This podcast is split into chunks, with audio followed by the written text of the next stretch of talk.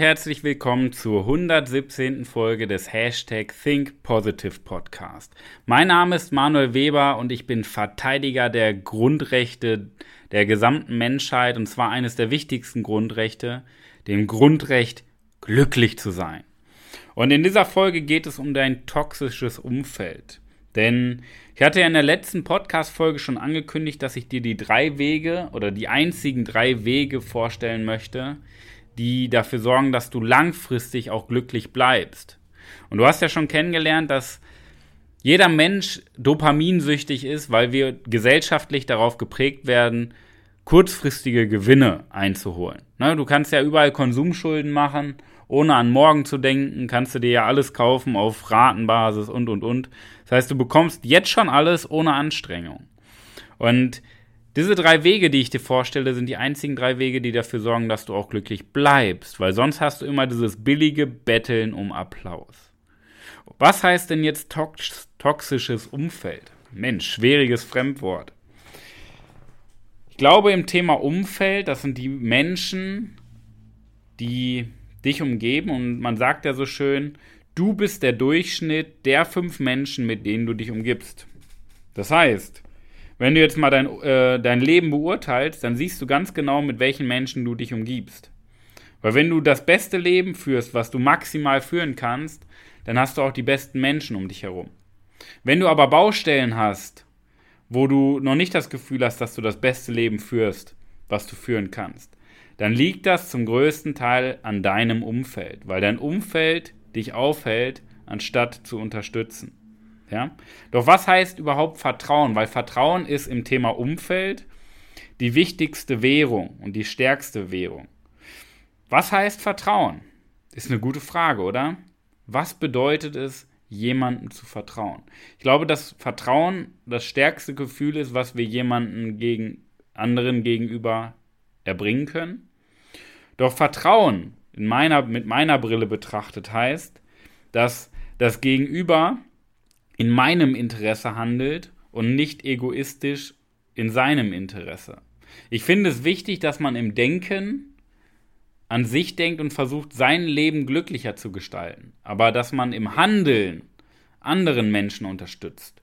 Nur gesellschaftlich ist es genau andersrum. Wir denken ja alle, wenn ich so über mir durch die Stadt gehe und die Menschen frage, und bist du egoistisch? Nein, ich bin nicht egoistisch. Ich denke an andere. Ich tue alles für andere. Und, und, und. Man ist ja der heilige Samariter. Aber wenn ich dann mal frage, okay, was hast du denn wirklich getan für andere Menschen? Ja, dann wird es schon wieder eng.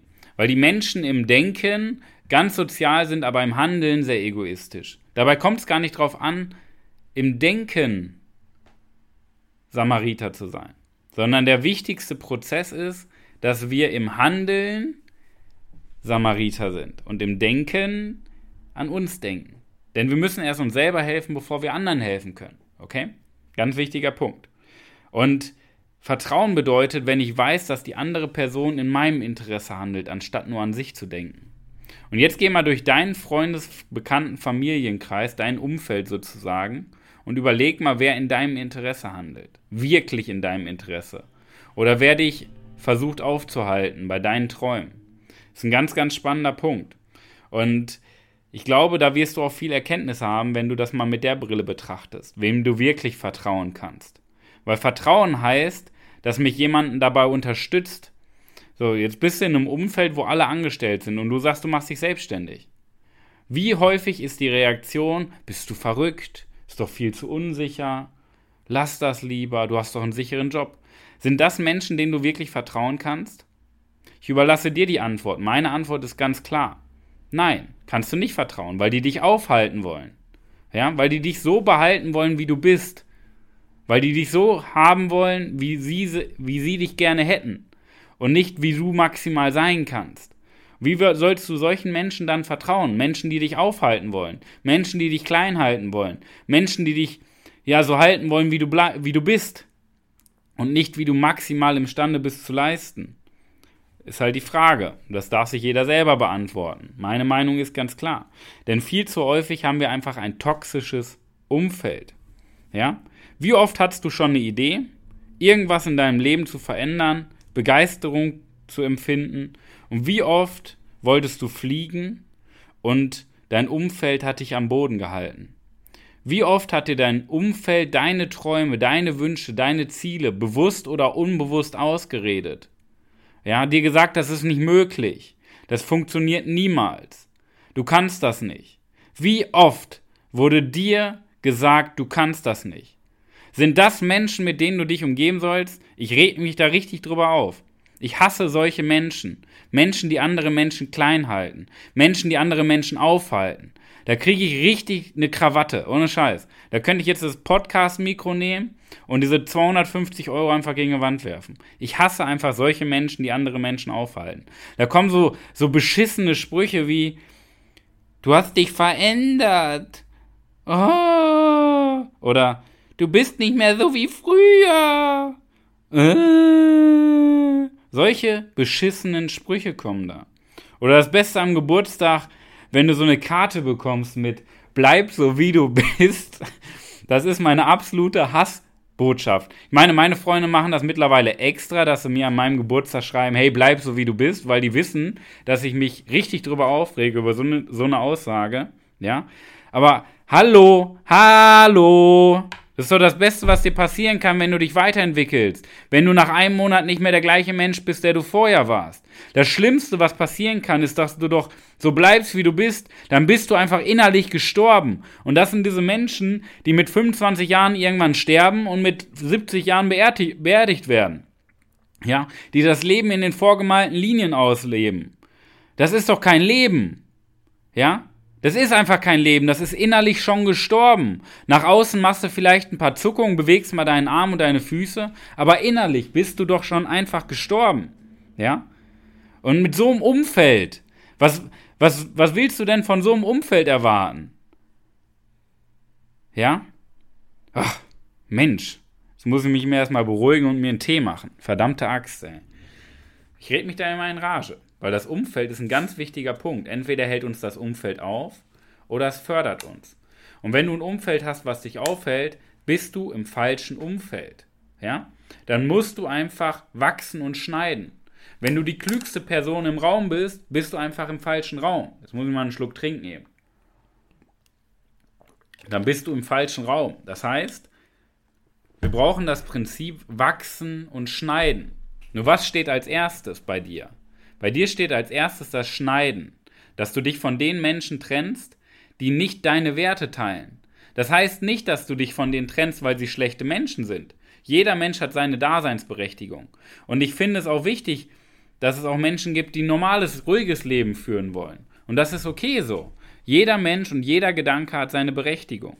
Die Frage ist einfach, möchtest du diese Menschen um dich herum haben? Das ist doch die Frage, die du dir stellen sollst, weil du bist doch kein anderer Mensch. Du bist charakterlich genau gleich. Nur du hast halt keine Ängste mehr.